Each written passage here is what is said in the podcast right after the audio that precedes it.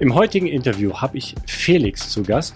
Felix ist 29 Jahre, arbeitet in Heilbronn oder bei Heilbronn bei Audi und äh, kennt den Tamasch. Tamasch war vor einiger Zeit auch schon mal bei uns äh, im Video, im Interview, hat seine Investorenreise bei uns erzählt und die beiden sind äh, gute Bekannte. Der Tamasch hat den Felix ja letztlich so ein bisschen auf den Geschmack gebracht bei Immobilien.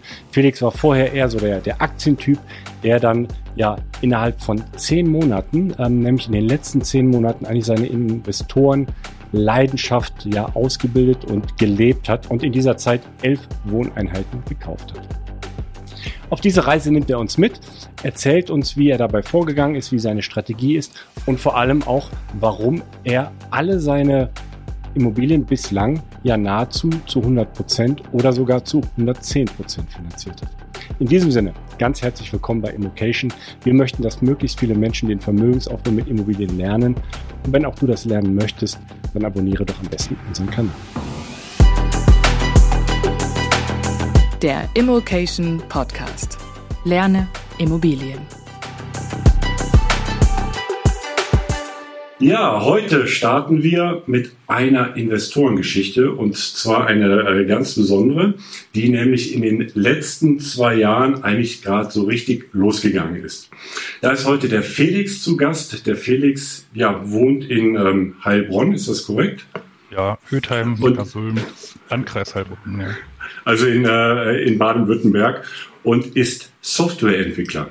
Ich freue mich ganz besonders, äh, den äh, Felix heute interviewen zu dürfen, denn wir werden auch erfahren, dass er schon Kontakt mit einem, ähm, ich sag mal, ich nenne es mal ganz vorsichtig, Protagonisten bei uns auf dem Kanal auch schon hatte und da eigentlich die Beziehung herkommt und äh, bin ganz gespannt auf diese Geschichte heute.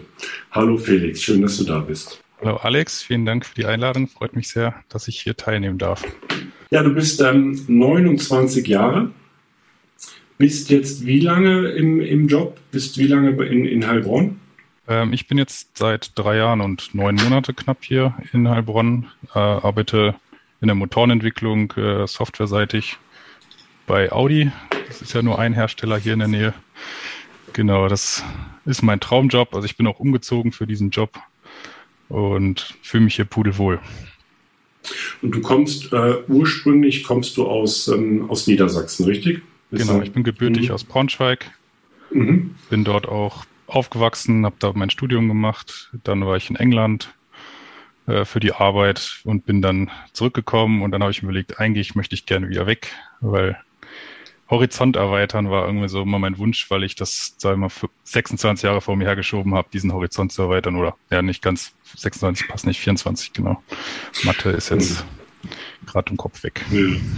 Und in, in England warst du ähm, während des Studiums oder auch schon beruflich?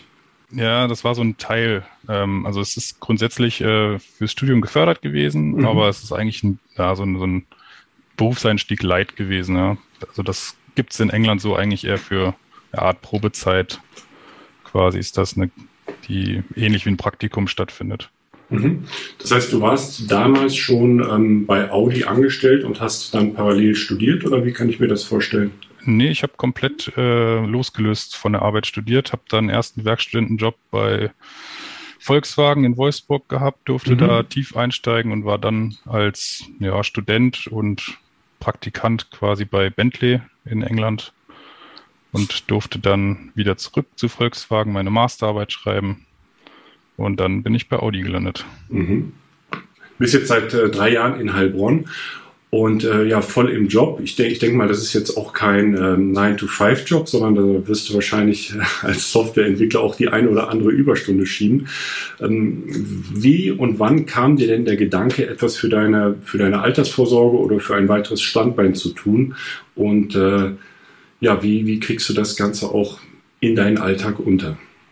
Also grundsätzlich ähm, habe ich eigentlich schon im Studium angefangen, immer Geld zu sparen. Also ich war immer arbeiten, wollte immer so diesen typischen Traum, ich möchte mir ein Auto kaufen, weil ich bin Autoentwickler. Äh, also hatte ich auch immer den Traum, ein Auto äh, mir zu kaufen. Das habe ich dann auch gemacht. Äh, zum Glück hatte ich immer die Chance, einen Job nebenbei zu haben, so dass ich jetzt äh, auch sparen durfte. Und dann irgendwann habe ich festgestellt, okay, ähm, wo soll eigentlich meine Reise im Leben hingehen?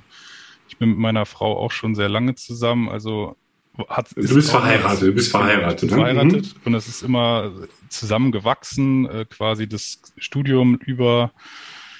Äh, meine Frau hat eine Ausbildung dann gemacht mit Höhen und Tiefen, so dass man halt in die Zukunft guckt, ja, was wollen wir denn eigentlich? So, und wir wussten, dass wir irgendwann Kinder haben möchten. Also war auch die Überlegung, ja, wir möchten Gas geben, wir möchten was erleben, aber im Endeffekt soll ja die Grundlage dann da sein und dass dann äh, man auch gut starten kann, ohne jetzt sich Gedanken zu machen.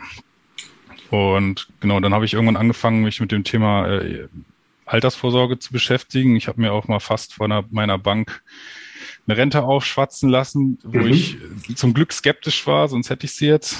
Ähm, ich persönlich muss sagen, das war keine, kein schlechtes Angebot, ja. Es war einfach nur, es passte null Komma überhaupt nicht zu mir. Und dann habe ich mich äh, mit den ersten Finanzbüchern beschäftigt. Also ich bin da der, der, der Trigger zu, zu dem äh, Kollegen, dem, dem Thomas, der hier auch im Podcast war.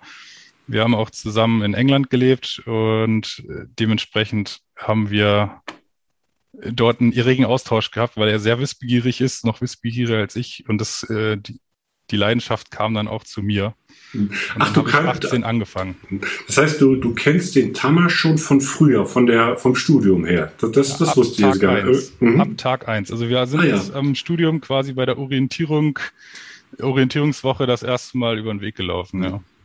Äh, vielleicht für, für die Zuschauer, die jetzt dieses Video sehen und das vorige Video nicht kennen oder nicht wissen, über wen wir reden. Der Tamasch ist auch ein, ja, ein Immobilieninvestor, der bei uns auf dem Kanal auch schon einmal seine Immobilienstory er erzählt hat. Ja. Genau. Da habe ich 18 quasi also angefangen mit, was könnte ich denn an Aktien kaufen, habe dann brav meine Sparrate, wie man das dann immer in den ganzen Lehrvideos findet, angepasst, Genau, habe dann auch versucht, meine Ausgaben nicht so hoch zu äh, hochzuschrauben, nur weil man jetzt arbeiten geht. Also eigentlich eher so die persönliche Zufriedenheit suchen. Natürlich hat man auch Träume, die vielleicht nicht zu seinem Budget immer passen, aber das ist ja, darf ja, der Traum darf irgendwann ja erfüllt werden vielleicht.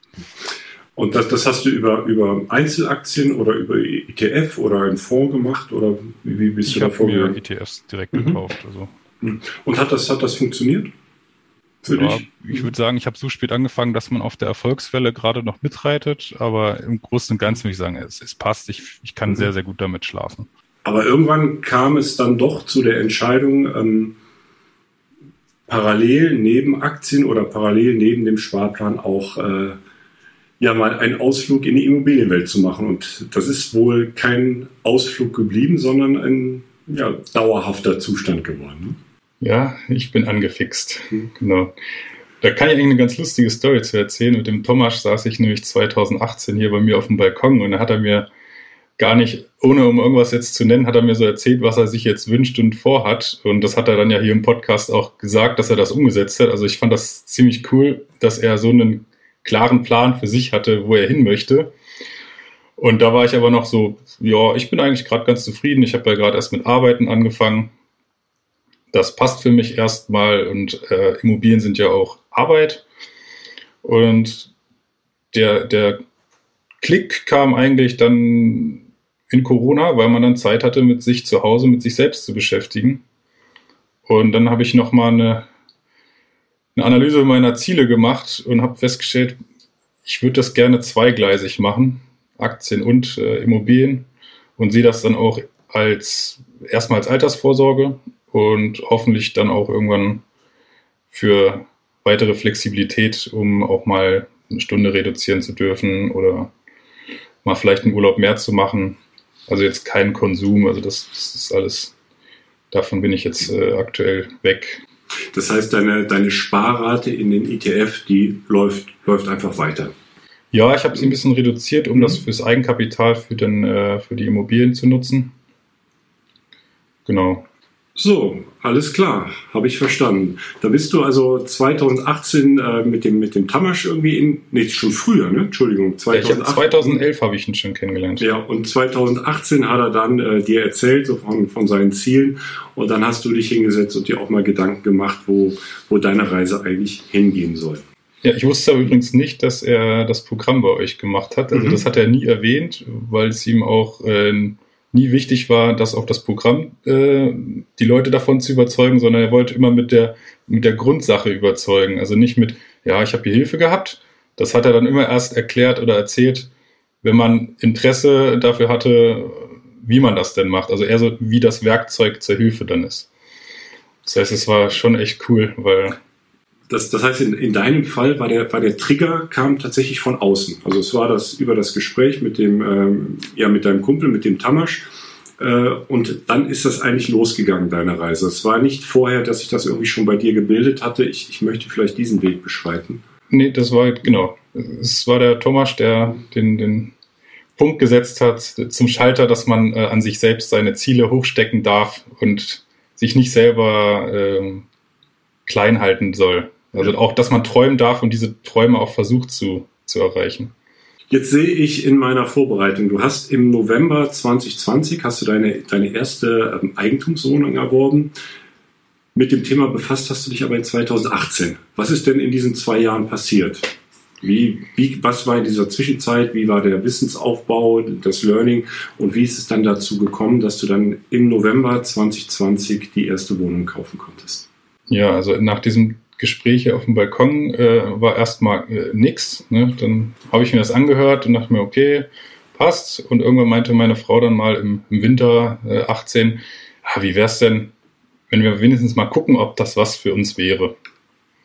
Und dann habe ich mir die ersten Bücher bestellt, äh, unter anderem das äh, Do-it-yourself-Rente, mhm. weil ich das, und ich muss auch sagen, es ist super geschrieben, es ist natürlich vom Format her äh, sehr unkonventionell, also es ist tatsächlich einfach für jemanden wie mich, trotz kleinen wissenschaftlicher Aufbau, so aus dem Studium mit was was, wie, wo, mit welchen Mitteln. Und das fand ich super. Und dann habe ich mir noch ein Buch bestellt und noch ein Buch bestellt. Und irgendwie bin ich dann aber immer in dieser Buchphase für drei, vier Monate hängen geblieben und dann zu meinem Geburtstag habe ich gesagt, okay, jetzt muss ich eine Lösung finden, wie fange ich an? Und äh, dann habe ich den Thomas gefragt, ja, ähm, wie hast denn du das damals gemacht? Und dann meinte ja, hier, da gibt's doch noch, äh, ich habe die Masterclass gemacht. Dann habe ich gesagt, okay, hm, oh, das ist jetzt natürlich äh, viel Zeit. Und dann kam aber ja schon Corona, das war, also mein Geburtstag ist quasi direkt in Corona in die erste Lockdown-Woche gefallen. Mhm. Und dann war der Punkt, okay, wir wissen nicht, wo es hingeht ich muss für die ganze Zeit von zu Hause arbeiten. Äh, bei der Arbeit war auch ähm, Einschnitte, wo man dann auch mal mehr Zeit hatte nachmittags, weil man ja einfach keine Freizeitaktivitäten mehr hat. Und dann habe ich gesagt, okay, ich möchte diese Masterclass machen und habe mich dann im Mai beworben, dann die ganzen Videos geguckt und dann habe ich versucht, eigentlich Step by Step alles zu machen und bin dann sofort, als es wieder ging, zur Besichtigung gefahren Wann, wann war deine erste Besichtigung? Wann, wann war ich überlege gerade, ich glaube im Juni oder Juli.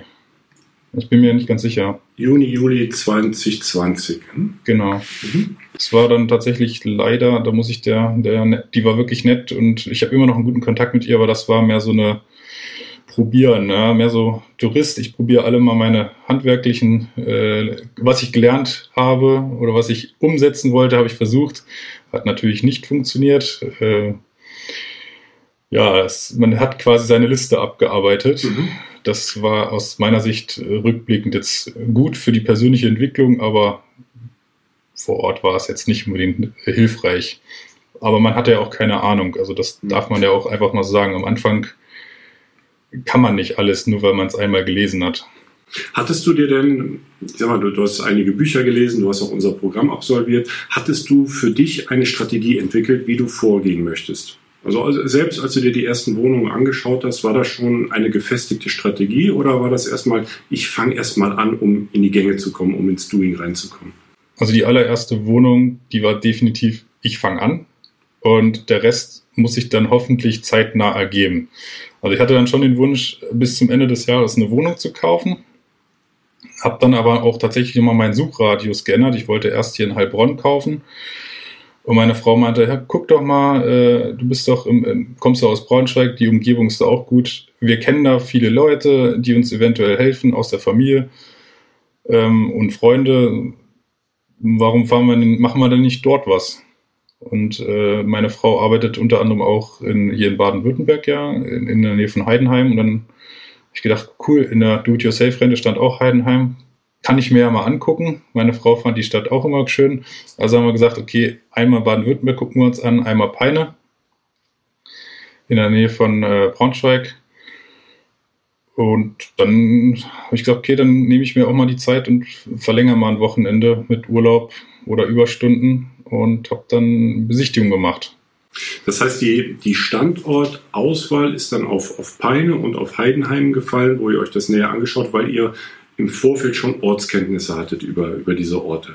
Genau, meine Frau ist gebürtig aus Peine, also nicht aus der Stadt, aber aus dem Umland und ich bin groß geworden genau an der Grenze zu Peine. Also ich bin auch in der Schule, in die Schule gegangen im Landkreis. Das heißt, ähm, da war jetzt der Berührungspunkt ja schon in der eigenen äh, Erfahrung da, ja, in, der, in dem eigenen Erwachsenwerden. Und habt ihr euch noch weitere Standorte angeschaut, beispielsweise im Vergleich, was, was sind die Kaufpreise zu, zu, den, äh, zu den Marktmieten? Oder war einfach, das sind die beiden Standorte, da graben wir uns jetzt mal ein und da schauen wir mal, was, was geht in diesen Standorten? Ja, also ich habe äh, damals gab es das Standorttool noch nicht. Das mhm. äh, hätte ich gerne äh, gehabt, das, um das vergleichbar zu machen. Also das war alles händische Arbeit mit äh, was, was ist mir wichtig ähm, und dann quasi filtern nach den Städten und eigentlich kam immer raus, okay, das sind die Sachen, die kennen wir und das passt ungefähr. Also es kam auch bei mir noch ein, zwei andere Standorte raus. Zum Beispiel Erfurt fand ich auch interessant, äh, war aber dann von der Entfernung und den Kontakten vor Ort aus meiner Sicht nicht praktikabel, weil es das gleiche gewesen wäre wie jetzt an, in der Nähe von Braunschweig oder auch in Braunschweig oder auch Heidenheim. Das heißt, wir haben dann uns entschieden, wir gucken mal bei Heidenheim und in Peine. Und wenn es nichts wird, müssen wir dann nochmal gucken, ob es an uns liegt, weil wir zu Interferenz suchen oder ob der Standort nicht zu uns passt. Und dann haben wir angefangen. Ja, erstmal habe ich tatsächlich angefangen, äh, die Makler äh, anzurufen war am Anfang auch holperig, weil man also auch nicht so richtig. Makler, die du jetzt aus, aus Online-Portalen, die, die Exposés oder Angebote eingestellt hatten, die, die hast du genau. kontaktiert. Mhm. Genau, ich habe einfach mal angerufen, habe gesagt, äh, was ich mir vorstelle. War auch sehr unsicher am Anfang, muss man auch einfach ganz fair sagen. Das ist auch ein Lernprozess, irgendwie dieses und es ist ja schon ein bisschen unpersönlicher als vor Ort bei einer Besichtigung. Es war viel digital, viel auch einfach nur per Telefon aufgrund von der Situation, dass man seine Kontakte möglichst reduzieren sollte, was wir natürlich auch getan haben. Deshalb ist viel digital gewesen. Und dann habe ich, ja, mein, ich habe mir dann eine Excel-Liste gemacht, wo ich dann meine Makler äh, eingetragen habe, die ich interessant finde und, und habe die dann auch verfolgt, auch deren Webseiten. Also nicht nur das, was jetzt im Portal steht, sondern auch mal die Webseite regelmäßig aufgemacht, einmal die Woche oder alle, alle paar Tage mal, die, am Anfang zumindestens. Und ja, da sind dann die ersten Kontakte entstanden, zu der ich dann auch im, ich würde gerade im Oktober zur Besichtigung, äh, hat der Thomas hat die Besichtigung für mich gemacht, weil ich leider äh, beruflich verhindert war. Ach, und dann ach, siehst du mal, bei mir in der Vorbereitung, ein Freund hat die Besichtigung gemacht. Steht da, ach, der, so, so kommt immer alles weiter zusammen und das Puzzle fügt sich zusammen. Ja, der Thomas äh, hat sich angeboten, ja, hier, du hast keine Zeit, die Wohnung findest du interessant. Also der, preislich war es noch nicht das, was ich mir vorgestellt hatte. Ja, und dann ging es tatsächlich äh, so weit, dass der, der Thomas den Makler und auch die Mieterin überzeugt haben. Er hat äh, das wir die Wohnung kriegen sollen, weil er halt die Eigenschaften, so wie ich als Person bin, beschrieben habe und sich selber auch dort natürlich als Profi, er hatte da schon ein paar Wohnungen, hat sich dort echt als Profi natürlich erwiesen. Und dann haben wir telefonisch noch eine Kaufpreisverhandlung gemacht. Das hat dann nochmal, glaube ich, knapp anderthalb Wochen oder zwei Wochen gedauert, weil der Verkäufer sich was anderes vorgestellt hat, was auch nachvollziehbar ist. Es ist ja eine Verhandlung. Das heißt, das ging dann noch ein bisschen hin und her und irgendwann haben wir uns in der Mitte getroffen, sodass alle glücklich und zufrieden waren. Ich war leicht über meinem Wunschpreis, aber es passte noch für die erste Wohnung. Ich glaube, es waren dann 6,1 Prozent oder so am Anfang, wo ich dann preislich un unter Markt wäre vom, vom äh, Quadratmeterpreis, aber die Miete war halt relativ niedrig. 6,1 Prozent meinst du Brutto-Mietrendite, also Miete genau. auf den Kaufpreis bezogen.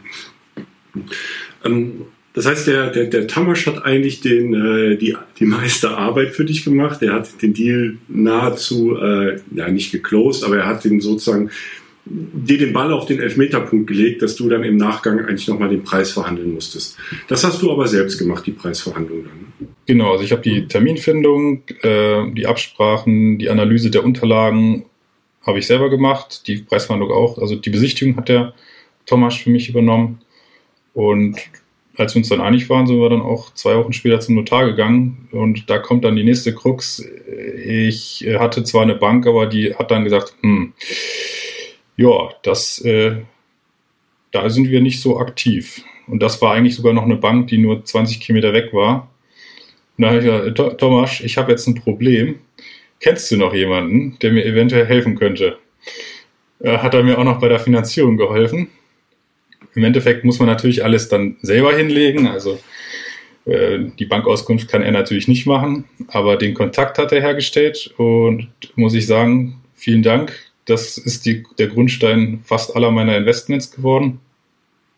Die Bank, mit der arbeite ich sehr eng zusammen. Regionalbank auch? Oder? Ist auch eine Regionalbank, genau. Ist aber auch nicht in dem Landkreis, sondern ist ein Nachbarlandkreis. Also aus meiner Sicht auch äh, da das Learning, die Bank vor Ort muss nicht das beste Angebot machen. Äh, es kann auch eine Stadt weiter sein, solange das jetzt kein direktes Konkurrenzgebiet ist. Ja, also und wie, wieso ist die erste Bank, wieso ist die abgesprungen? Einfach weil die klar gesagt hat, in dieser, in dieser Region finanzieren wir nicht, da ist sozusagen unser, unsere Grenze, darüber hinaus gehen wir nicht. Oder ja, bist du haben, vielleicht hm, zu spät erst an die Bank auch herangetreten? Ähm, also ich hatte schon vorher ein Gespräch mit der Bank, mhm. allerdings ähm, hatte ich ja mitbekommen, was sind denn so normale, sag ich mal, normale Konditionen. Und ich hatte dann einmal auch noch die andere Seite über einen Vermittler versucht und auch vor Ort gesagt, ich brauche dort eine Bank. Und das waren immer Konditionen mit zweieinhalb oder drei Prozent Tilgung. Ich hatte mir halt gewünscht, ich bin jetzt 29, ich habe also noch 39 Jahre bis zur Rente oder jetzt 38. Ähm, ich möchte eigentlich so langfristig wie möglich am Anfang investieren und dann den Horizont halt verkürzen im, im, Laufe der Zeit. Aber ich möchte gerne am Anfang jetzt flexibel sein. Und das haben die Banken einfach, also die der Vermittler angesprochen hatte und die eine Bank, die ich angesprochen hatte, die wollten das einfach nicht. Die haben gesagt, wir fangen unter zweieinhalb oder drei Prozent Tilgung nicht an. Wir gehen auch mit dem Zins äh, nicht hoch, der war okay, der Zins. Aber wir, wir würden halt gerne mit dieser Tilgung anfangen, weil wir kennen sie noch nicht. Was ja auch durchaus verständlich ist. Äh, es ist ja ein Vertrauensgeschäft und ich habe dann einfach scheinbar nicht überzeugt. Ja, also äh, das, nein, das, das kann ich natürlich beurteilen, ob du überzeugt hast. Ich wollte halt sagen, es ist mittlerweile ist es tatsächlich üblich bei, bei Erstanfragen oder auch bei nicht nur bei Erstanfragen, dass man durchaus in, in, in Tilgungsregionen kommt von zweieinhalb bis drei Prozent und um, ich sag mal, darunter zu kommen, um zwei Prozent, muss man schon ins Gespräch kommen mit, mit, der, mit der Bank oder mit dem, mit dem entsprechenden Banker und das, das aushandeln, ja.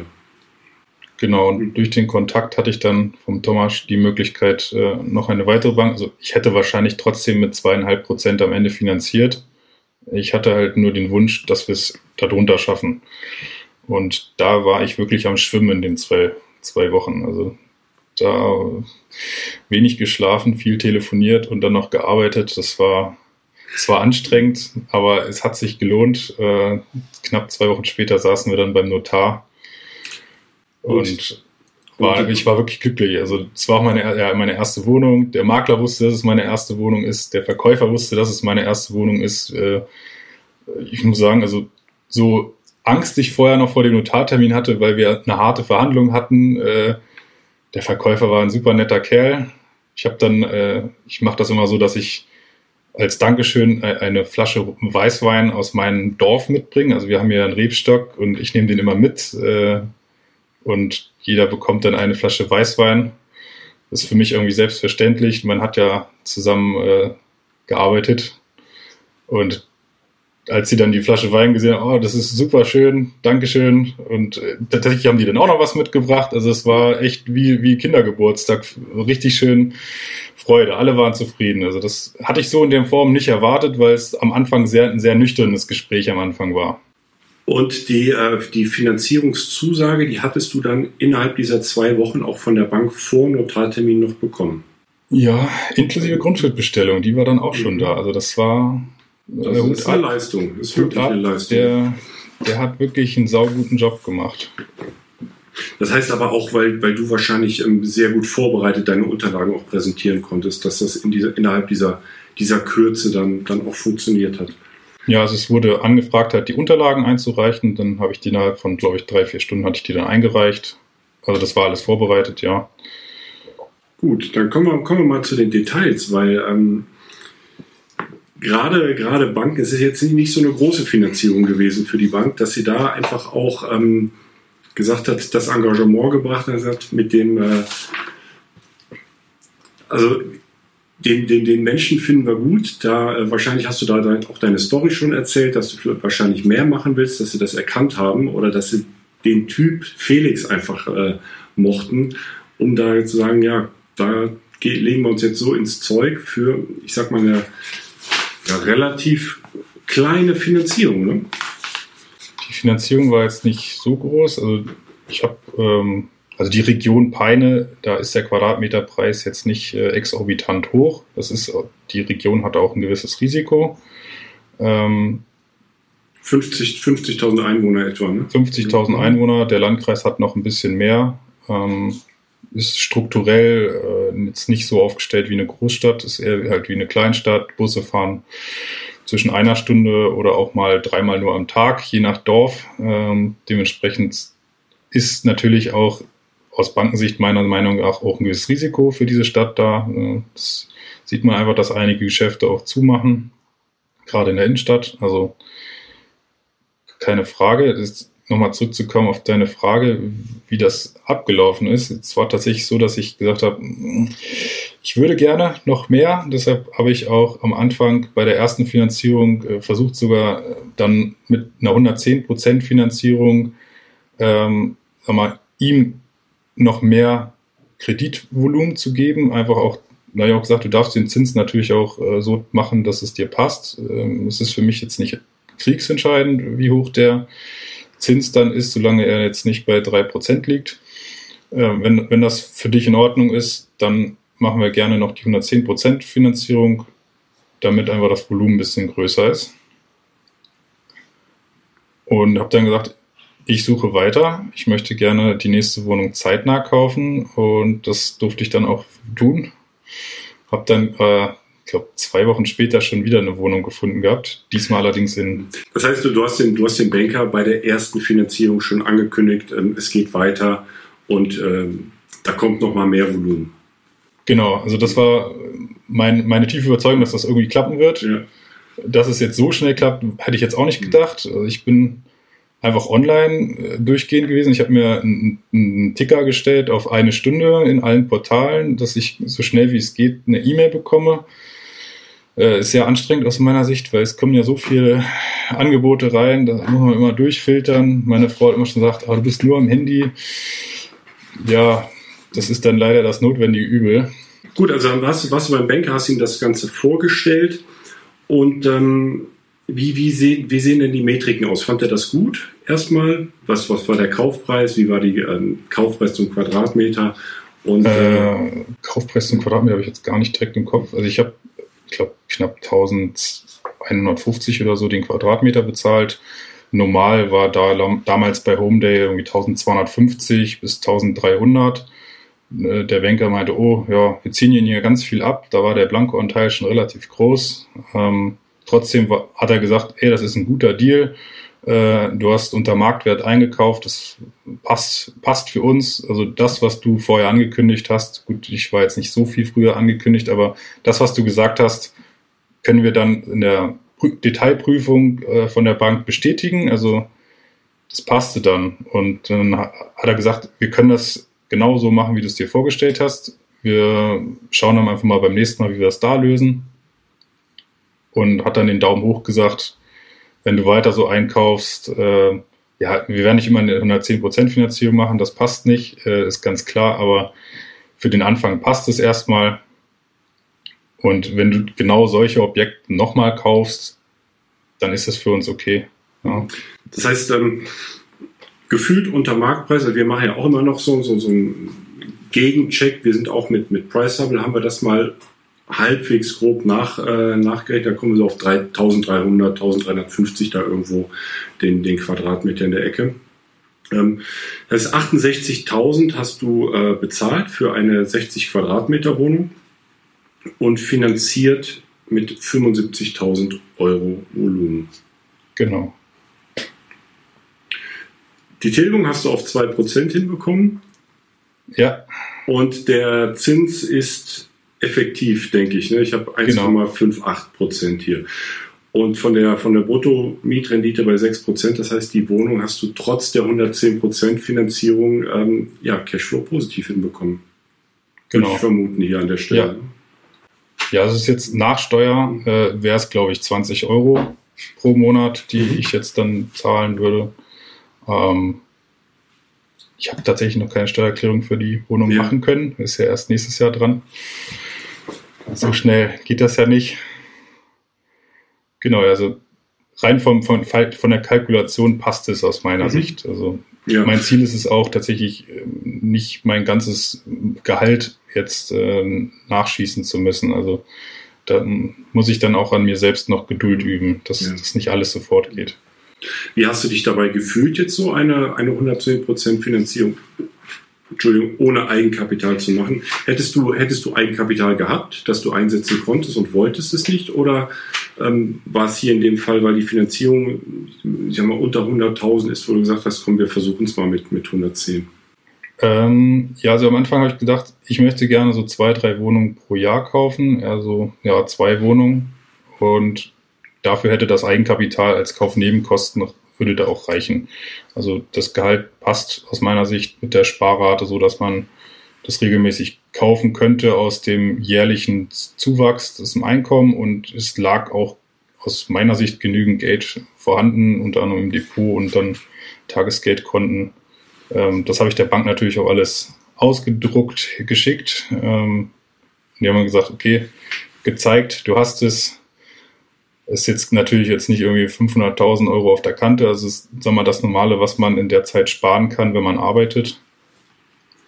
Und dementsprechend äh, war es mehr eine, ein Zeigen und haben dann die, das Einsetzen des Kapitals auf, auf weitere Termine verschoben. Aber dazu ist es bislang noch nicht gekommen, ne? Nee, im November dann, noch nicht. denn es ging dann direkt im Dezember ging es weiter. Ne? Also November 2020 die erste Wohnung. Weiter ging es dann ja schon einen Monat später. Genau, da musste man dann äh, lernen zu jonglieren, weil ich hatte ja im Oktober davor geheiratet. Und äh, was ich nicht bedacht habe, ist ja Zugewinngemeinschaft gehört auch so ein bisschen äh, dazu, dass man unterschreibt, äh, dass man dem zustimmt, was der andere macht. Und äh, da bin ich dann in Schwitzen gekommen, weil meine Frau eigentlich keine Zeit hatte, mitzukommen zum Notar. Mhm. Ähm, ich habe dann erst eine Wohnung in Heidenheim gefunden, wo ich äh, in den Flitterwochen eigentlich schon eine Wohnung kaufen wollte. Das, also im Oktober hatte ich eigentlich schon eine Zusage, ja, das wird passen, wir gucken uns die Wohnung an und dann gehen wir zum Notar. Also wir waren uns da sehr sympathisch, der, der Verkäufer und ich. Das war über eine, eine Immobilienfirma, die auch vermietet. Und wir waren uns sehr sympathisch damals am Telefon und genau diese Person hat angerufen und mir nochmal gesagt, ach übrigens, wir verkaufen jetzt im Nachbarhaus in der gleichen WG auch noch eine Wohnung. Möchten Sie die nicht angucken? Ich war, alles klar, möchte ich sofort. Hingefahren, zwei Tage später. Dann äh, Kaufpreisverhandlung äh, war sehr schwierig, weil das aus meiner Sicht nicht passte, was die angeboten haben. Haben wir uns wo, wieder wo geeinigt. Wo lag der Angebotspreis? Der lag bei, ich glaube, 120, nee, 110.000. 110.000 war das Angebot, genau. Und weil ich dann gesagt habe, der Zustand der Wohnung, das war Erstbezug, die Dame wohnt da seit dem Erstbezug, also wenn die auszieht, müssen wir auch viel renovieren, weil die hat dann über 30 Jahre dann drin gewohnt, wenn die irgendwann mal ausziehen sollte.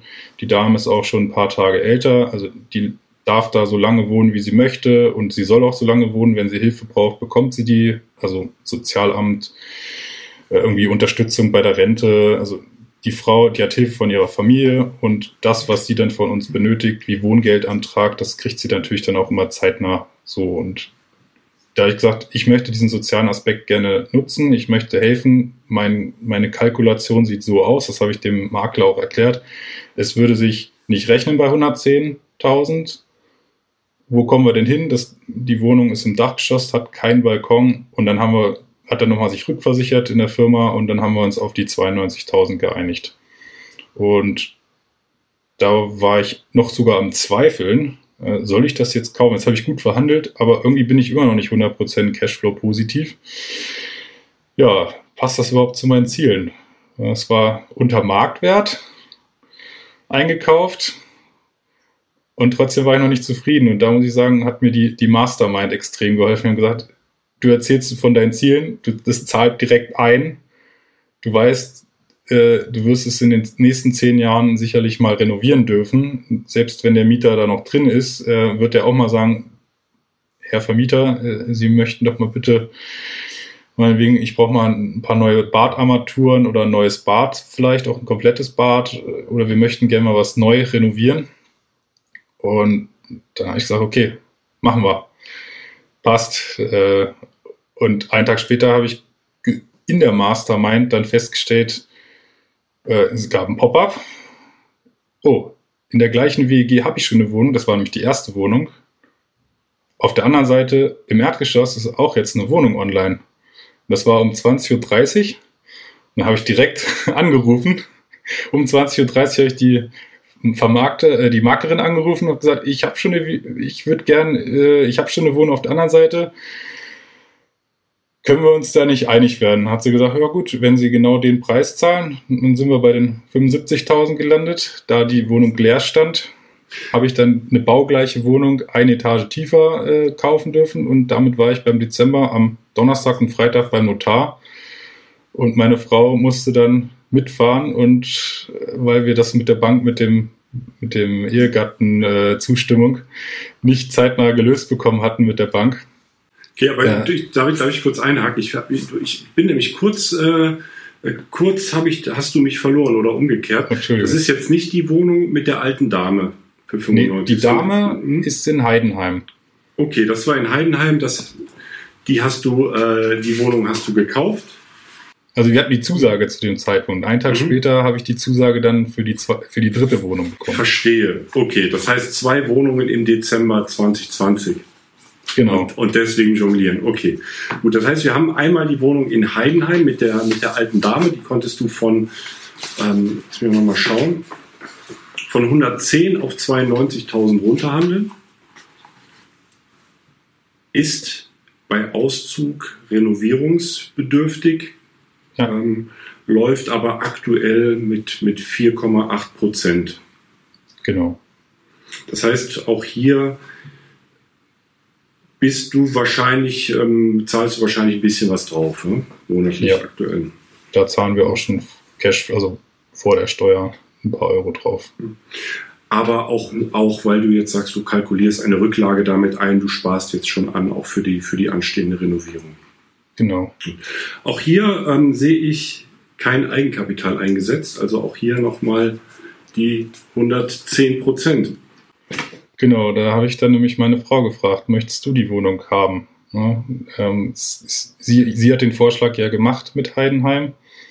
Ähm, ich habe jetzt eine Wohnung kaufen dürfen, möchtest du sie haben? Und äh, hat zugleich erstmal gesagt, hm, da haben wir ein bisschen diskutiert und sind zum Schluss gekommen, dass das für sie Sinn macht. Äh, dann hat sie auch ihre Unterlagen bei der Bank eingereicht. Und dann sagt der Banker, ja, ähm, Eigenkapital möchten Sie einsetzen? Ja, können wir machen. Okay. Also ich rechne das jetzt einfach mal spaßeshalber für die 110% Finanzierung. Und dann kam der gleiche Zins bei der gleichen Tilgung raus. Da habe ich gedacht, hm, für 30 Euro mehr im Monat quasi äh, kriege ich noch mal noch 10.000 Euro knapp dazu. Die benutzen wir dann äh, vielleicht beim nächsten Mal. Und das beim vielleicht ist es irgendwie immer geblieben bisher. Bis zu dem Zeitpunkt. Das heißt, ihr, seid auch bei, der, bei derselben Bank dann geblieben, ne? wo du die erste Wohnung finanziert hast, hat deine Frau jetzt die, die zweite Wohnung finanziert. Genau. Ja, spannend. Und dann geht es im Dezember direkt weiter mit der äh, zweiten Wohnung in Peine, nämlich in dem Nachbarhaus, aber selbe WEG. So, jetzt ein gleiches Haus, gleicher ah. Treppenaufgang, einfach nur äh, un, un, unten rechts quasi, also einmal so diagonal im Treppenhaus, genau. Und das kam, ähm, das kam über den Makler oder bist du per Zufall da auch drauf gestoßen, weil es eine Anzeige war und sagst, oh, das ist ja im, im selben Haus. Also kamst du ja, da, da hatte ich dich dann abgehangen. Äh, ja, ich war genau. ja in der, in der Mastermind und äh, habe einen, Pop-up bekommen äh, vom, von meinem E-Mail, dass ich eine E-Mail habe mit neuen Angeboten in Peine und hab die aufgemacht und dachte mir, hup, die kenne ich doch. Äh, das ist doch äh, in, in dem gleichen Haus sogar.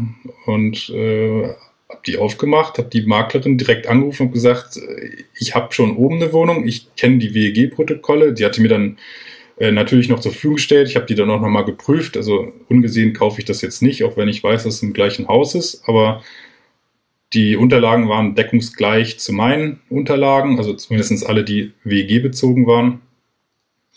Die Wohnung stand leer, das war vorher eine Monteurswohnung, also war auch klar, der ähm, man, man, muss auf jeden Fall noch die Wohnung ausräumen. Wer das jetzt macht, war zu dem Zeitpunkt noch nicht klar. Ähm, und die Verkäuferin wollte eigentlich so schnell wie es geht, äh, der Verkäufer mit der Maklerin wollte so schnell verkaufen, wie es geht, ähm, weil für den Verkäufer diese Wohnung einfach eine Belastung war. Also das war eine Monteurswohnung, da gab es wohl regelmäßig Ärger mit, den, mit der WEG an sich, weil die WEG das nicht so toll fand, dass da viele wechselnde Mitbewohner im Haus waren. Und dementsprechend wollte er dann das Kapital aus der Wohnung für ein anderes Investment äh, für sein Portfolio. Ich weiß nicht, ob der jetzt mehrere Wohnungen hatte oder Häuser, das weiß ich nicht genau. Er hatte nur gesagt, er würde das gerne anders investieren, das Geld. Und die, die, die Verkaufsgründe sind, sind ja immer unterschiedlich. Aber es ist immer auf der einen Seite eine Herausforderung, aber auf der anderen Seite immer gut zu wissen, was denn letztlich der Verkaufsgrund ist. Und wenn der Verkaufsgrund eben eine Last ist, wenn die, wenn die Wohnung oder der Betrieb der Wohnung einfach zur Last gefallen ist, äh, dann, dann ist der Verkäufer wahrscheinlich in dem Fall auch froh, mit dir relativ schnell einen verbindlichen Käufer gefunden zu haben. Ja, also die, die Maklerin war auch super nett. Mit der habe ich dann auch noch äh, weiteren Kontakt gehabt, auch noch eine weitere Besichtigung. Da ist bisher leider noch nichts weiteres entstanden, aber ich denke, das wird in der Zukunft noch, noch passieren. Genau, und bei der Wohnung war es dann auch so, wir gehen zeitnah zum Notar nach Möglichkeit. Und habe ich gesagt, ich denke, zwei Wochen schaffe ich. Das haben wir dann auch wieder geschafft. Und dann ist der Termin so zusammengefallen mit der anderen Wohnung aus Heidenheim, wo wir äh, ein bisschen mehr Zeit äh, eingeplant hatten äh, vom Notartermin. Und den genauen zeitlichen Ablauf kann ich gar nicht mehr rekonstruieren, wann ich die Zusage für Heidenheim hatte und der Notartermin geplant war. Es war auf jeden Fall ein bisschen länger, weil dort ja eine GmbH an uns verkauft hatte. Und äh, jetzt bei der letzten Wohnung, dass ja ein privater Verkäufer war, auf jeden Fall ist es zusammengefallen auf die zwei Termine, aber ja im alten Jahr, dann gab es ja die Änderung für die Provisionsregelung. In Niedersachsen ist eigentlich bis zu dem Zeitpunkt Standard gewesen, dass der Verkäufer äh, keine Provision zahlt, sondern ich als Käufer. Und es war aber schon so eingepreist äh, äh, im Exposé, dass man davon ausgegangen ist, äh, das wird ja im nächsten Jahr stattfinden. Und dann sind wir uns da aber trotzdem noch einig geworden, weil das Exposé hat gesagt, ja, zweieinhalb Prozent äh, Provision. Dann fing es plötzlich an, kurz von, ja, also die Provision zahlen sie ja dann komplett. Ich so, aber sie haben ja ein Exposé gehabt mit dass ich zweieinhalb, ja, das ist ja für nächstes Jahr. Also haben wir da wieder eine kleine Diskussion gehabt, äh, aber ich dann Bei, auch beim, beim Notar dann die Diskussion. Nee, das war noch glaube ich, zwei oder drei Tage vorher. Und dann äh, bin ich aber hart geblieben und gesagt, sie haben noch ein Exposé. Also ich möchte die Wohnung zwar kaufen, aber sie haben ein Exposé mir geschickt und wir haben das so, weil man muss ja dann einen Maklervertrag unterschreiben und im Maklervertrag stand dann was anderes drin als im Exposé. Dann haben wir nochmal eine kleine Diskussion gehabt und haben uns dann aber geeinigt. Also wir haben dann die Provision nur minimal höher gehabt, so dass der Verkäufer dann trotzdem keine Provision gezahlt hat, was aus meiner Sicht auch in Ordnung war, weil er mir auch noch zugestanden hat, relativ zeitnah in die Wohnung zu kommen, weil die ja leer stand. Also er wollte auch, dass ich die, den Besitzübergang so früh wie möglich habe, damit er auch sein, seine Kosten, die er dann hat mit dem Leerstand, äh, minimal hält. Gut, dann sind wir jetzt hier auch bei 60 Quadratmeter Wohnung. Genau. Die war jetzt ein Ticken teurer als die, als die erste. Für die erste Wohnung hast du 68.000 bezahlt und für die, die zweite Wohnung im selben Haus in Peine jetzt äh, 75.000 für eine, eine wo vorher Monteure drin gelebt haben, die jetzt ähm, ja wahrscheinlich renovierungsbedürftig war. Ja, also im ersten Moment dachte ich, oh, hier muss ich richtig viel machen. Deshalb hatte ich auch bei der Bank gefragt, äh, ein bisschen mehr ähm, äh, Kapital aufzunehmen. Wir haben es am Ende gebraucht, äh, tatsächlich. Äh, konnten aber sagen wir, mal, einen Teil noch in die Rücklage stecken, dass bei zeitnah sicherlich noch ähm, das Bad äh, oder die Küche gemacht werden muss. Ähm, haben dann erstmal alles rausgeworfen, so gesehen. Also beim Notartermin haben wir uns auch darauf geeinigt, er möchte die Last wirklich so schnell wie es geht. Durch, dass ich nochmal eine 110% Finanzierung inklusive einer kleinen Sanierung ähm, machen durfte, hat dann auch der Notar gesagt, ähm, also was er gesagt, er hat, ich habe gefragt, wann möchten Sie denn mir die Schlüssel geben? Und dann hat er gesagt, ja, ich kann das jetzt auch sofort machen. Hier Notartermin. Ich so, ich möchte aber erst, wenn ich unterschrieben habe, die Schlüssel haben. Der wollte mir die sofort geben, vor der Unterschrift schon. Und dann habe ich gesagt, ich möchte das aber gerne auch notariell festhalten, dass ich jetzt hier die Schlüssel bekomme und dass der Besitzübergang vorher ist, vor der Kaufpreiszahlung, weil ich durfte dann quasi schon eine Woche später, also ersten ersten durfte ich dann äh, schon die Wohnung, also ich durfte vorher schon betreten, aber ich durfte dann die Wohnung leer räumen und vorbereiten für die, für die Renovierung.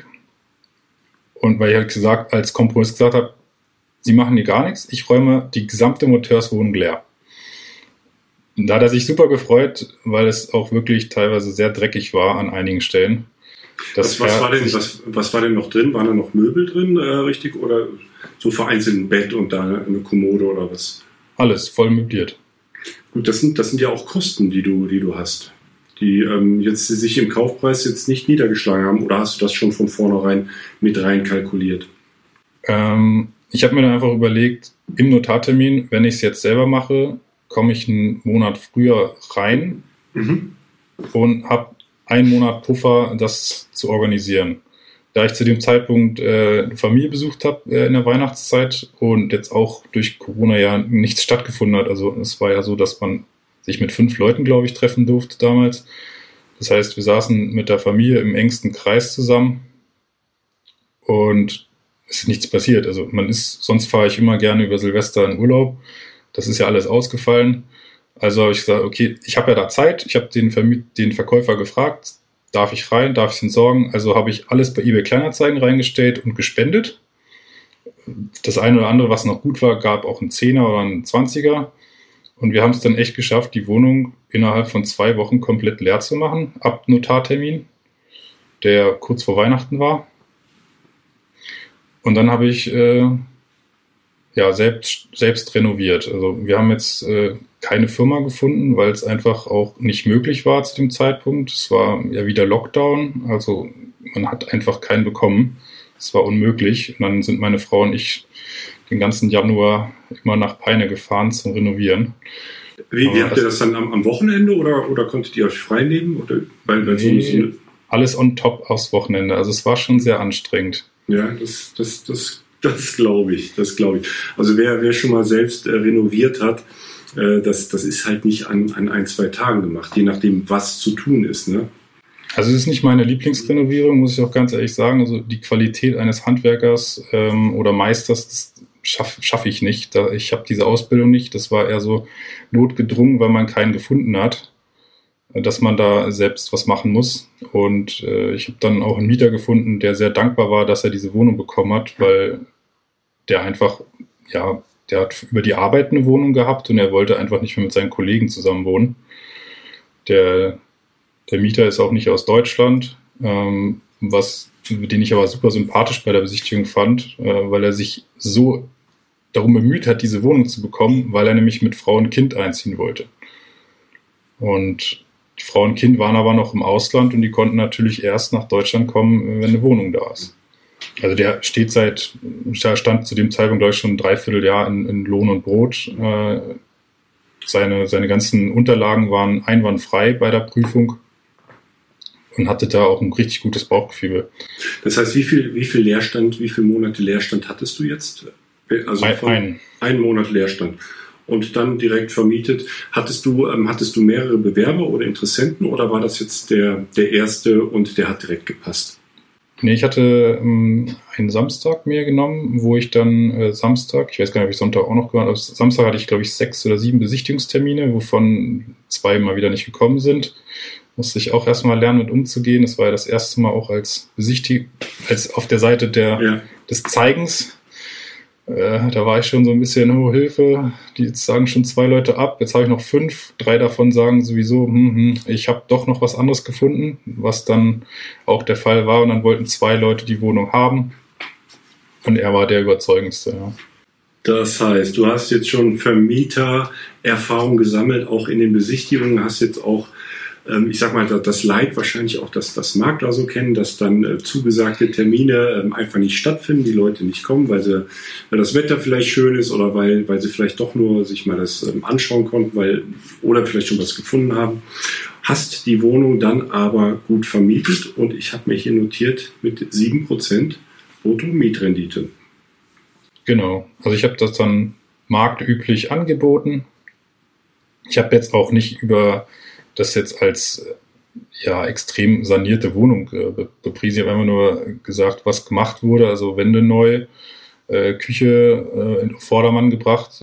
Auch 7% äh, Mietrendite, auch hier wieder kein Eigenkapital eingesetzt. Mit den 7% ähm, sieht auf den ersten Blick so aus, auch, als ob sich das auch errechnet und ähm, ja, leicht auch Cashflow positiv ist. Das ist richtig.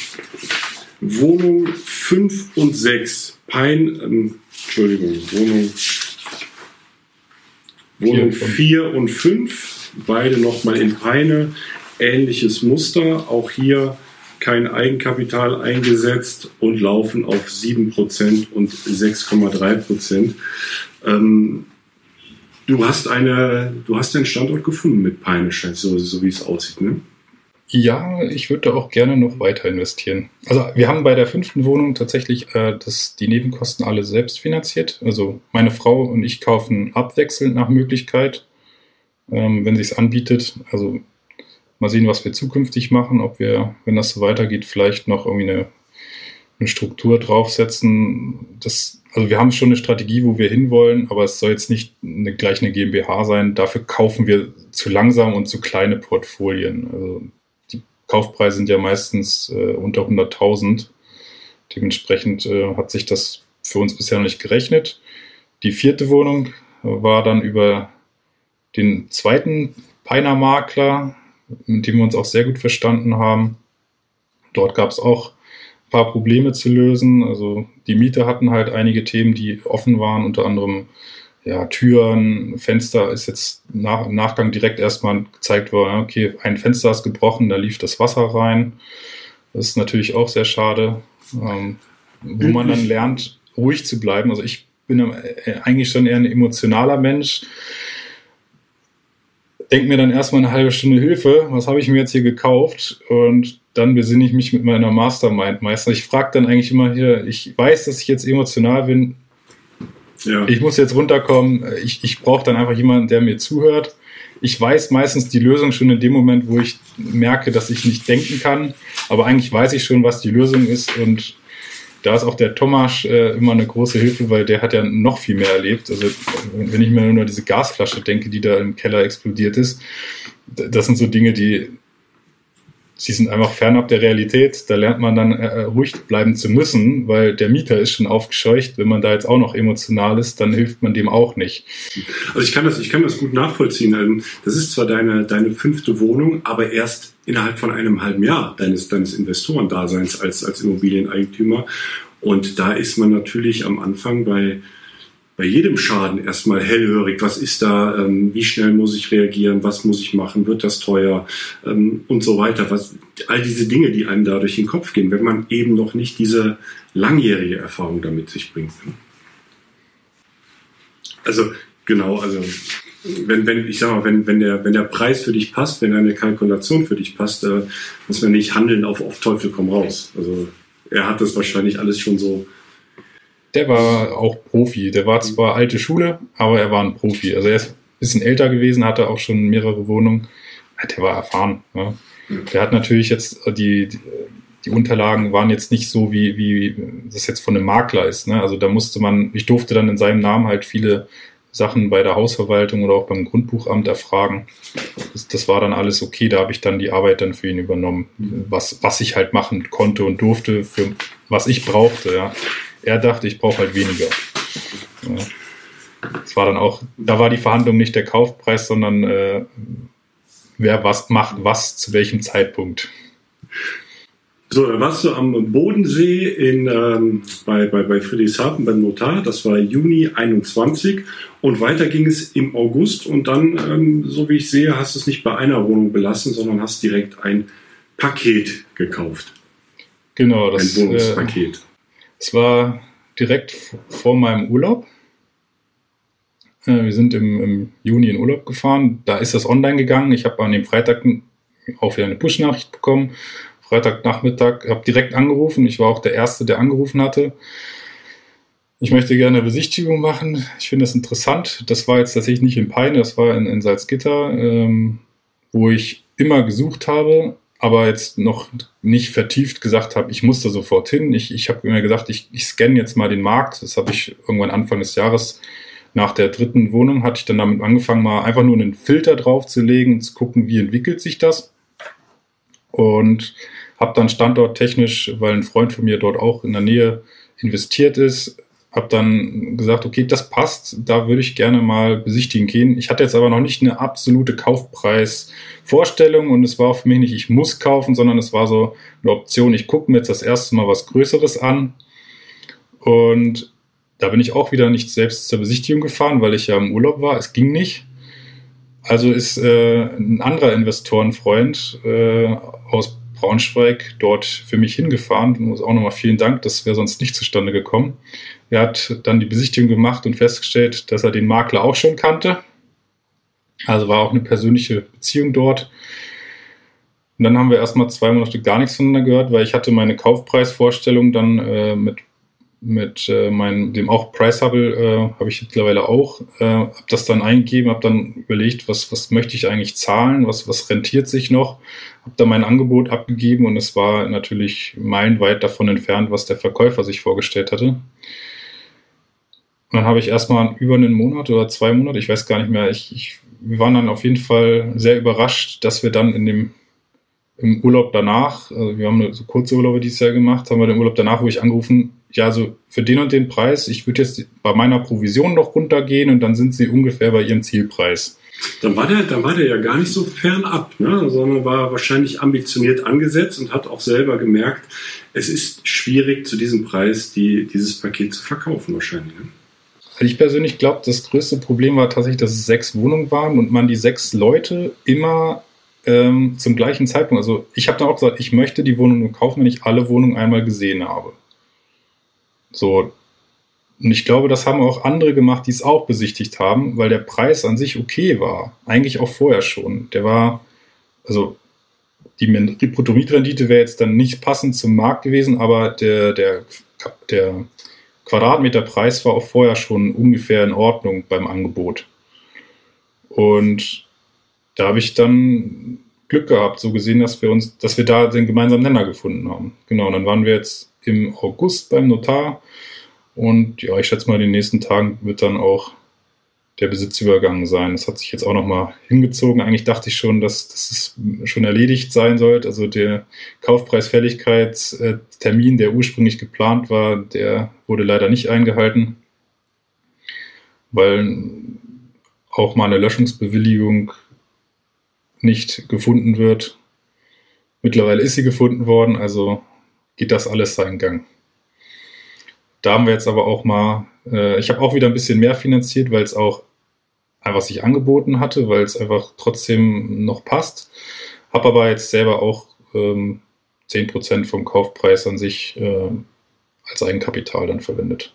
Ja, was, was, was eine Reise. Das sind jetzt zehn Monate, elf, wenn ich jetzt richtig mitgezählt habe, elf Einheiten. Ähm, bei der letzten im August, die jetzt gerade, wo, jetzt der Übergang jetzt demnächst stattfinden wird, ähm, hast du ja den Turbo eingelegt, wo du gesagt hast, ich, äh, ich ver, verdoppel nahezu ne, mit, diesem, mit diesem Paket. Das Ganze nahezu 100% finanziert, teilweise sogar die Nebenkosten mitfinanziert. Wie, wie, wie fühlst du dich dabei? Du hast jetzt, wenn ich das zusammenrechne, du hast jetzt 750.000, etwas mehr äh, Schulden, wenig, wenig Eigenkapital in den, in den einzelnen Wohnungen selbst investiert. Äh, wie, wie schläfst du damit? Also ich kann tatsächlich sagen, dass ich sehr gut schlafe. Natürlich, die Mieter rauben mir manchmal den Schlaf nicht, weil, weil das jetzt böswillig ist, sondern weil es halt einfach was zu tun gibt, wenn, wenn was anfällt. Aber mit den Schulden, ich schlafe wirklich sehr gut, weil es für mich die Altersvorsorge für mich und meine Frau ist. Ähm, wir haben es auch so geteilt, dass wenn äh, irgendwas dazwischen kommt, wir auch äh, verkaufen könnten, äh, wenn, wenn das notwendig ist. Also wir stehen jeweils nur einzeln im Grundbuch und das Ziel ist auch, sich die gegenseitig dann verkaufen zu können, wenn es dann zu dem Zeitpunkt noch möglich ist. Äh, mit der Ehegattenschaukel, die ja auch schon ein paar Mal angesprochen wurde. Vielleicht, vielleicht hier als, als, als kleinen Exkurs. Also es macht ähm, durchaus Sinn, wer, wer sich da als, als Ehepaar damit beschäftigt, die Wohnungen durchaus einzeln zu kaufen. Also die Erklärung, die würde jetzt hier den, hier den Rahmen sprengen, aber als, als Bruchteilgemeinschaft hat man da durchaus Nachteile. Vielleicht, vielleicht das, äh, um das einzuordnen. Wer da mehr darüber wissen möchte, kann sich Videos von Martin Richter anschauen. Da wird das äh, ja intensiver thematisiert. Vielen Dank für die Erklärung. Ähm, ja, also ich, ich schlafe gut, aber ich weiß auch, dass äh, das so in dieser Form, in diesem Turbo eigentlich nicht weitergehen kann, weil irgendwann wäre ich dann überschuldet. Also noch ist genügend Kapital da, aber es ist halt irgendwann auch begrenzt. Deshalb mein Wunsch ist eigentlich dann für nächstes Jahr sich mal eine Wohnung zu kaufen und äh, zu gucken, ob man das äh, renoviert bekommt. Also ob das jetzt ein fixen Flip wird, weiß ich nicht. Äh, ich persönlich bin eher, jetzt im Wunsch, eine Wohnung zu kaufen und zu renovieren, äh, auch auf eigene Kosten, um, um dort dann zu, zu schauen, dass man mit der Bank es löst, äh, dass man die Sanierungskosten auch mitfinanziert, so dass man äh, jetzt nicht alles wieder aus Eigenkapital finanzieren muss, aber so, dass man der Bank einen Gegenwert hinstellen kann. Ob, in welcher Form das dann funktioniert, dann wird wahrscheinlich auch eine zweite oder eine, ja, wir haben jetzt zwei Banken, aber wir brauchen noch eine dritte, die, die das mit unterstützt. Das heißt, die, die elf Wohnungen, jetzt du und deine Frau, alles bei derselben Bank? Nee, wir haben ein, äh, eine, eine Wohnung auch bei einer zweiten Bank finanziert. Aber auch die Bank ist die 100% mitgegangen, obwohl sie sieht, du hast hier schon ähm, andere Wohnungen durchaus alle soweit, soweit finanziert, weil einfach das Eigenkapital oder das, ich sag mal, das, das Ersatzkapital auf dem, auf dem Depot in ETFs liegt und einfach auch auf dem, auf dem Girokonto wahrscheinlich. Ne? Genau, interessanterweise ist es die Bank, die mir vorher noch so ein hohes Angebot gemacht hatte. Mhm. Die, dann, die dann gesehen haben, oh, da startet jetzt, da startet einer durch. Genau. Gut, jetzt, ähm, jetzt bist du Softwareentwickler bei, bei Audi. Dein, dein Gehalt wird entsprechend sein ähm, mit, mit 29 Jahren. Das heißt, die Bank finanziert dich gerne mit diesem Gehalt und auch eben wahrscheinlich auch mit, mit einer gewissen Ausnahmestellung, dass deine Frau auch gut verdient, dass die Banken da jetzt elf Objekte so hoch finanziert haben und mitgegangen sind und du dir aber parallel in deiner Strategie ein Polster gebaut hast für den, für den Fall der Fälle, ähm, dass das Ganze auch weitergeht. Genau, also wir haben wir geben das Geld ja, was wir als Rücklage für uns persönlich für die Investments legen, das ist nicht ausgegeben, das wird bleiben. Und da möchte ich auch zukünftig trotzdem nicht ran, natürlich. Das ist der Wunsch. Und genau, meine Frau verdient auch gut. Wir können uns echt nicht beklagen. Wir sind in einer komfortablen Situation. Ähm, interessanterweise, die Bank hat mir auch gesagt, oder das habe ich ja schwarz auf weiß, weil man das ja in, den, in dieser Beratungsdokumentation bekommt, die Haushaltsrechnung ist äh, jetzt besser als vorher. Das heißt, eigentlich, abzüglich natürlich der Blankoanteile, ist eigentlich äh, besser als ohne Wohnung. Also habe ich, kann ich damit gut schlafen. Also die Haushaltsrechnung passt immer noch sehr gut.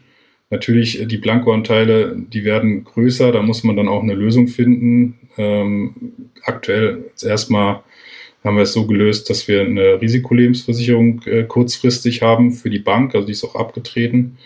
Aber ich, mir ist schon klar, dass das nicht so weitergehen kann. Also wir müssen dann eine, eine Lösung finden, wie wir das Eigenkapital einsetzen, Und dann ist das mit dem Wachstum auch wieder ein bisschen langsamer. Das ist jetzt so der, der Start gewesen, aber das wird jetzt ein, äh, eher eine flachere Kurve nehmen. Ja, das sieht, das sieht nach einem Turbostart aus. Danke. Und Cashflow, Cashflow ähm, positiv, wenn deine Haushaltsrechnung ähm, sich verbessert hat. Wo, wo stehst du aktuell mit den elf Objekten oder ihr gemeinsam? Ähm, ja, also Cashflow, ähm, Cashflow vor Steuern ist gar nicht so viel. Es sind nur, glaube ich, 250 Euro vor Steuern. Ähm, weil wir uns so, so schlecht gerechnet haben mit den eigenen Rücklagen. Mhm. Also wir sie legen sehr viel eigene Rücklage weg. Kannst du das, das beziffern auf den Quadratmeter? Ist das so auf das, auf das Portfolio gesehen, auf den Quadratmeter oder ähm, ist da jede Wohnung einzeln für sich genommen? Da habe ich jede Wohnung einzeln gerechnet. Also wenn ein größerer Anteil notwendig ist, dann äh, lege ich da mehr rein. Also auch die 10 Euro oder auch mal 12 Euro den Quadratmeter. Genau, also ich denke mal, im Schnitt sind wir schon bei 10, 10 bis 11 Euro. Das heißt, du, du willst, also dein Ziel ist jetzt gar nicht hier einen, ähm, einen Cashflow zu produzieren, ähm, sondern eher die Rücklage hier seriös aufzubauen, einfach, dass das, dass das Objekt auf soliden Beinen steht, damit diese ganze 100% Finanzierung oder 110 äh, sich einfach trägt und von alleine auch abzahlt. Genau, also das ist aus meiner Sicht auch das Commitment, was ich der Bank gegeben habe, und das muss sich ja dann in einem halben Jahr, ein Jahr oder auch in zwei Jahren auf dem Konto widerspiegeln. Ansonsten habe ich meine Bank ja, habe ich dann ja nicht die Wahrheit gesagt. Dementsprechend, äh, ich komme gar nicht drum rum, da äh, verlässlich dann das genauso zu machen. Gut, ich habe ich hab eben schon, äh, den, den, du hast den Turbo eingelegt in, in zehn Monaten das Ganze. Ich wollte noch ähm, eine Frage von eben jetzt stellen. Wie managst du das alles neben dem Job? und vor allem auch deine Frau. Du hast eben kurz erwähnt, es ist teilweise auch anstrengend mit den Mietern, äh, die Besichtigung, auch das, ähm, die Prüfung der Objekte. Wie, wie funktioniert das? Manchmal weiß ich das selber nicht. Also mein Tag hat natürlich auch nur 24 Stunden, aber ich versuche eigentlich so gut es geht effizient zu sein. Also alle Themen, die man als Papierkram, den erledige ich grundsätzlich abends. Ähm, dann bevor ich ins Bett gehe, äh, alle Termine mit äh, Mietern oder Hausverwaltung versuche ich in die Mittagspause zu verlegen. Manchmal klappt es auch nicht, man muss halt eine E-Mail schreiben und dann ist das leider kein Telefonat. Also ich persönlich suche immer eigentlich am liebsten das Telefonat, weil man dort Rückfragen stellen kann, was bei der E-Mail einfach länger dauert.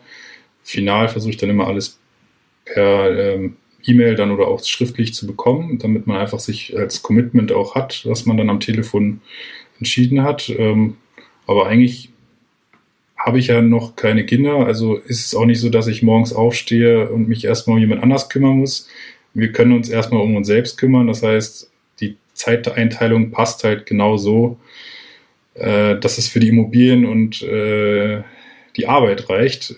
Arbeitstechnisch bin ich auch gerade viel unterwegs. Also ist es auch so, wenn man auf einer Dienstreise ist, dass man abends dann äh, das Feierabendbier auch mal sein lassen muss und dann eben Meistens nehme ich sogar meinen Laptop noch mit, meinen privaten, um dann halt die ganzen Themen noch auch auf der, auf der Dienstreise zu bearbeiten. Also die warten ja auch nicht, wenn eine Heizung ausfällt. Ne? Also es ist, ähm, muss man dann auch stellenweise deutlich sagen, es ist eine Extrameile, die jetzt einfach mal ein paar Jahre gegangen werden muss. Ganz klar, also das ist auch mein, mein Wunsch und auch die Empfehlung, wenn man diesen Wunsch hat, ähm, da dieses Commitment mit sich selbst zu machen. Also ich sage ganz ehrlich, ich finde es nicht einfach. Es ist anstrengend und es ist wirklich, ich kann jetzt nachfühlen, wie ein Unternehmer im Startup-Business ist, weil man, die Zahlen müssen stimmen, die Zeit, äh, Delivery, the Delivery Time, das muss alles passen und ich ziehe mittlerweile, ich muss echt sagen, ich ziehe den Hut vor einem Startup, der dann noch davon leben muss zusätzlich. Also bei mir ist ja so, dass es nicht mein, meine Lebensgrundlage ist, es wird meine Altersvorsorge. Das heißt, es muss nicht sofort alles perfekt sein. Ich ziehe da einfach den Hut vor jedem Unternehmer, der das äh, in seinen, unter einen Hut bringt, wahrscheinlich auch noch mit Familie. Also meine Frau geht das Commitment auch mit, die arbeitet auch sehr viel. Es klappt irgendwie. Ich weiß nicht wie, aber wir vernachlässigen jetzt auch nicht grundsätzlich Freunde und, und Familie. Das die wissen, was wir tun und die räumen uns dann aber auch die Zeit ein, äh, mal eine Stunde weg zu sein. Also das ist dann nicht mit, ach, jetzt hängst du schon wieder in deinem Rechner, sondern es gibt Dinge zu erledigen äh, für die Immobilien, also versuche ich das auch. Und da kommt glücklicherweise sehr viel Verständnis. Also meine Kollegen wissen alle, dass ich äh, Wohnungen kaufe. Ähm, das hat sich rumgesprochen und ich muss auch sagen, ich finde es nicht schlimm, weil ich habe alleine jetzt äh, aus meinem näheren Umfeld bestimmt zehn Leute, die auch sich für Wohnungen interessieren, aber nie so wissen, wo sie anfangen sollen. Und ich habe jetzt schon drei Leuten dabei geholfen, äh, auch eine Immobilie zu kaufen, einfach nur, weil ich die Objektprüfung für sie gemacht habe. Ich bin jetzt nicht zur Besichtigung gefahren, aber ich habe dann meine Einschätzung gemacht, äh, wie die Unterlagen aussehen und auch die Angst vorm Notar zum Beispiel genommen. Ne? Beim ersten Mal hat mir ja auch jemand anders die Angst vorm Notar genommen. Ja, manchmal. Diese, diese Zeit gebe ich gerne und deshalb ist auch wenig Freizeit, abgesehen von noch ein bisschen Sport. Also es ist jetzt nicht so, dass ich, ich gucke kein Fernsehen mehr. Das funktioniert einfach nicht. Aber manchmal, manchmal braucht man einen kleinen Schubs, um einfach zu starten und vielleicht auch jemanden, der einem hilft, der, der einem zur Seite steht, der dafür Fragen auch zur Seite steht. Und wer das dann einmal verstanden hat, ähm, wie das Ganze funktioniert und äh, wie man das Ganze auch aufsetzen kann, dass es eben als Altersvorsorge in sich funktioniert, auch mit, auch mit 100% Finanzierung oder mehr. Ja, der ist wahrscheinlich auch genau wie du nicht mit einer Wohnung dann äh, zufrieden, sondern macht dann einfach weiter, wenn es funktioniert, wenn vor allem auch die Haushaltsrechnung dann äh, sich dadurch verbessert. Ähm, der Felix in zehn Jahren, wo steht denn der? strategisch gesehen? Hast du dir da schon Gedanken gemacht? Geht es jetzt erstmal darum, ähm, erstmal was abzutilgen von, von den Wohnungen? Oder ähm, du meintest ja eben, die Kurve soll jetzt mal ein bisschen flacher werden, das Ganze ein bisschen konsolidieren. Äh, wie geht es denn weiter? Was sind die Pläne? Ähm, also die, wir haben für alle Finanzierung haben wir auch äh, Sondertilgungsmöglichkeiten äh, verhandelt. Also da bin ich auch bereit gewesen, einen, einen höheren Zins äh, zu bezahlen. Also ich habe das nicht ausgeschlossen. Ich möchte das dann auch, wenn es notwendig ist, wenn es weiter so läuft, würde ich gerne das einfach so wie in den Darlehensverträgen festgelegt auch bezahlen. Das heißt, ich möchte auch weiterhin Wohnungen kaufen, auch in den zehn Jahren. Und ob das jetzt eine im Jahr oder, oder vier im Jahr, ich meine, ich habe am Anfang gesagt, ich möchte eine, dann zwei Wohnungen im Jahr kaufen. Das hat nicht geklappt. Ich bin sehr glücklich, dass es nicht geklappt hat. es wurden mehr. Es wurden mehr. Genau. Und dementsprechend, also ich sehe mich einfach in einer persönlichen Gelassenheit. Also ich möchte in zehn Jahren Kinder haben und ich möchte die Zeit äh, mit den Kindern nutzen können. Und aber ohne jetzt mir Gedanken darüber zu machen, äh, wie das finanziell dann aussieht. Und das kann ich jetzt aus meiner Sicht gut lösen. Deshalb möchte ich jetzt Gas geben, weil vielleicht möchte ich diese Zeit mit der Intensität in, in drei, vier Jahren nicht geben. Und jetzt habe ich die Möglichkeit, am Anfang das Gelernte umzusetzen. Äh, ich, habe zwei Coaches ja, von Immocation an die Hand bekommen, äh, die, die einem helfen über ja, 1 zu 1 Coaching, vielleicht auch das eine oder andere darüber hinaus. Ich meine, jeder ist ansprechbar, sei es über Instagram oder eine E-Mail. E ich finde es überragend, wie da die Hilfsbereitschaft ist. Und äh, das ist also, ohne die Coaches hätte ich wahrscheinlich auch nicht diesen Turbo eingelegt, abgesehen von der Mastermind, weil sie einen bekräftigen in, du machst du findest deinen Weg. Es gibt kein richtig und falsch. Es muss zu einem passen. Und dementsprechend glaube ich, dass ich in zehn Jahren extrem gelassen bin. Ich möchte nicht aufhören zu arbeiten. Aber diese Gelassenheit, die wünsche ich mir eigentlich für die Zukunft, dass man ja einfach das genießt, was man erreicht hat und die Zeit mit seinen Freunden und der Familie nutzen kann.